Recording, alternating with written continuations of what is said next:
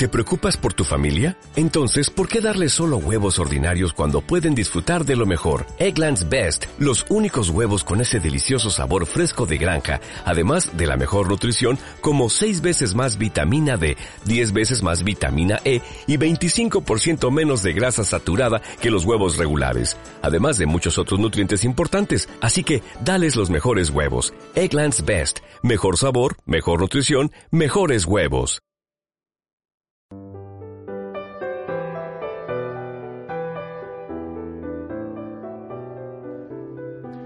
En aquel tiempo Jesús se dirigió al mar de Galilea, subió al monte y se sentó en él.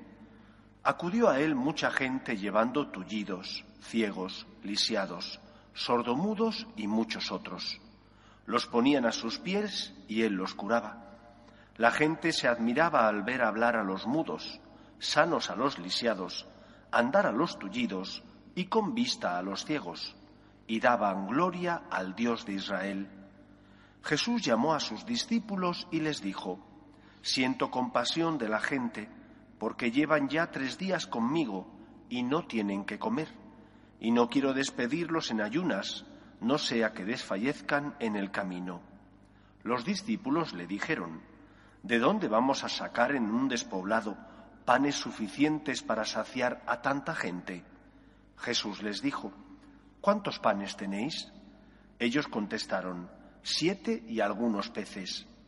Él mandó a la gente que se sentara en el suelo, tomó los siete panes y los peces, pronunció la acción de gracias, los partió y los fue dando a los discípulos, y los discípulos a la gente.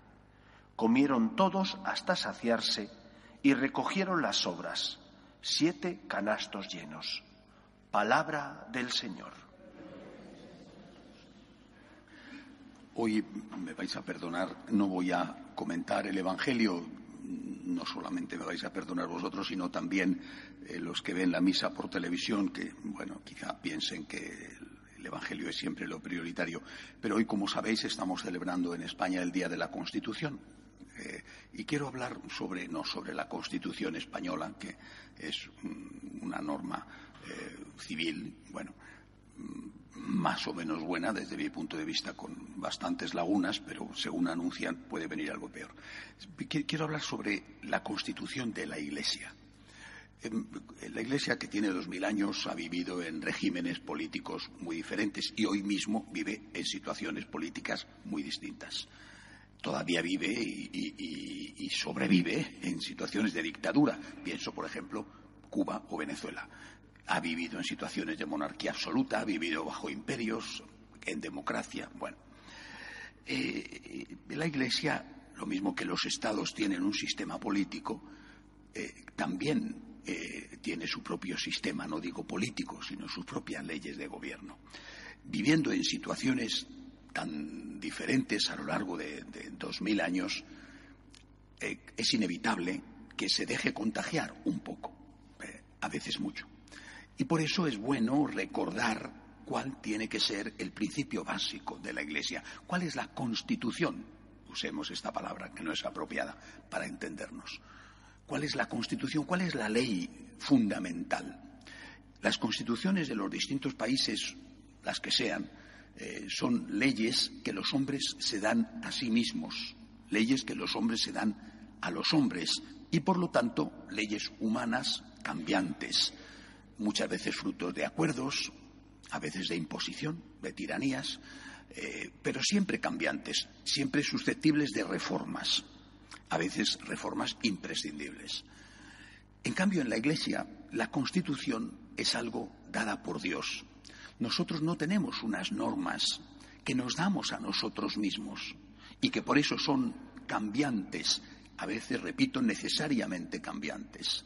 Esta es este es el peligro, que estemos contagiados del ambiente, en los países democráticos, del ambiente político.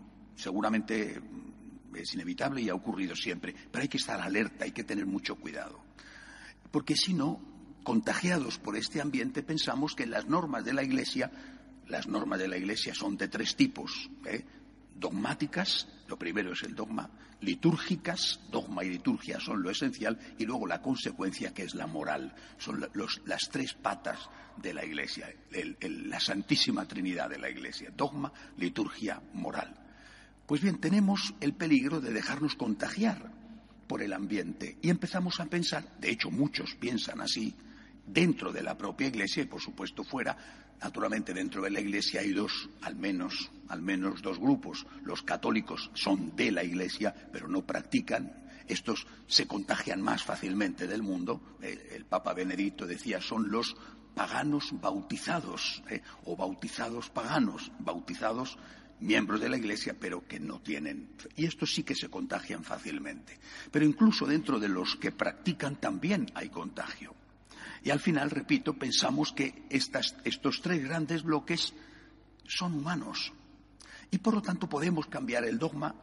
Cada vez se oye más hablar de la modificación del dogma, la adaptación del dogma, la evolución del dogma. Podemos cambiar la liturgia, como si la liturgia fuera la norma, la forma de dar nosotros culto a Dios según nuestras opiniones, gustos eh, históricos, y podemos cambiar la moral. Esto está bien, esto está mal, esto estaba bien, ahora está mal, esto estaba mal, ahora está bien. Este es el peligro, el contagio.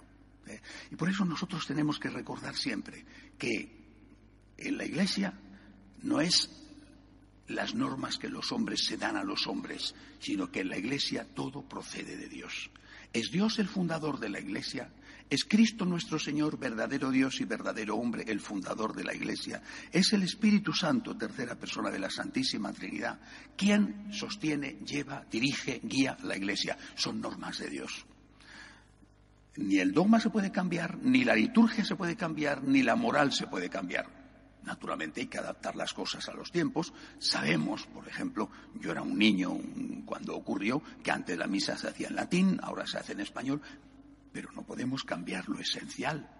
Eh, no podemos hacer, como por ejemplo acaban de hacer los protestantes suecos, los luteranos suecos, que ya no van a llamar a Jesús Jesús o al Espíritu Santo Espíritu Santo, le van a llamar de otra manera porque, porque Jesús era un hombre y a lo mejor molesta a algunos, y algunas, ¿eh? que Jesús fuera un hombre. Bueno, pero es que era un hombre, no era una señora. Podía haber sido una señora, no lo sé, pero en todo caso fue un hombre. Es decir, no podemos cambiar porque procede de Dios. Y eso, ¿dónde está contenido? Ahí viene la segunda parte. ¿eh? Primero procede de Dios, no podemos cambiar. ¿Y dónde está contenido? ¿Hay algún sitio donde nuestra constitución está escrita? Decimos sí, en la palabra de Dios. En la palabra. La palabra está por encima de todo. No podemos, nadie puede, y cuando digo nadie es nadie, ¿eh? nadie puede decir habéis oído que Cristo dijo, pero yo os digo. Habéis oído que Cristo enseñó, pero Cristo era de hace dos mil años, que era judío, vivía en un tipo de sociedad determinada. Cristo enseñó, pero hoy hay que enseñar otra cosa. Cristo hizo, pero hoy hay que hacer otra cosa. Esto es una trampa, esto es un contagio, esta es una enfermedad terrible que nos está entrando desde la calle. Esto es, como dijo el Papa Pablo VI, ¿eh? el, humo del infierno ha entrado dentro de la iglesia. La palabra de Dios es la que manda, porque ahí está contenido el mensaje, el ejemplo, la vida, las enseñanzas de Jesús. Dice, bueno, pero la palabra lo vemos, por desgracia, es interpretable. Unos dicen esto, otros dicen lo otro, un biblista dice esto, otro biblista dice lo otro. ¡Cuánta confusión! Y bueno, pero la palabra está explicada, enseñada, aplicada a lo largo de dos mil años. Eso es lo que se llama tradición. Es decir, si los primeros cristianos dicen, como dicen, y como escribieron y vivieron y practicaron, que no se podía dar culto a los dioses o que no se podía matar a los niños en el vientre de su madre, por ejemplo, eh, está escrito y practicado, nosotros no podemos decir la palabra se interpretó durante dos mil años de esta manera, pero hoy la interpretamos de otra manera. Hay que tener mucho cuidado con esto. Repito, estamos en una situación que probablemente ha ocurrido siempre, en cada momento histórico, a su manera. ¿eh?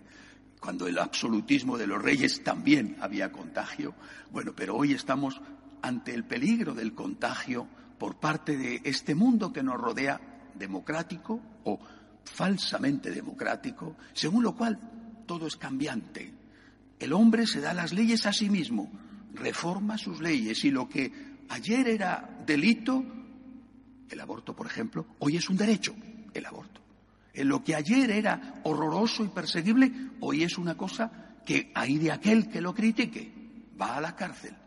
Nosotros no podemos hacer esto. La palabra de Dios nos enseña lo que Cristo quiere y la interpretación de la palabra es la que se ha dado durante dos mil años. Esta interpretación, la tradición, evoluciona y cambia. Es imprescindible, es necesario, pero no para hacer traición a lo anterior, sino para adaptarlo de tal manera que los nuevos problemas tengan la respuesta adecuada, pero siempre en continuidad y nunca en ruptura con aquello que antes la Iglesia ha enseñado, con aquello que está explícitamente contenido en la palabra de Dios. Que el Señor nos ayude. De pie, por favor.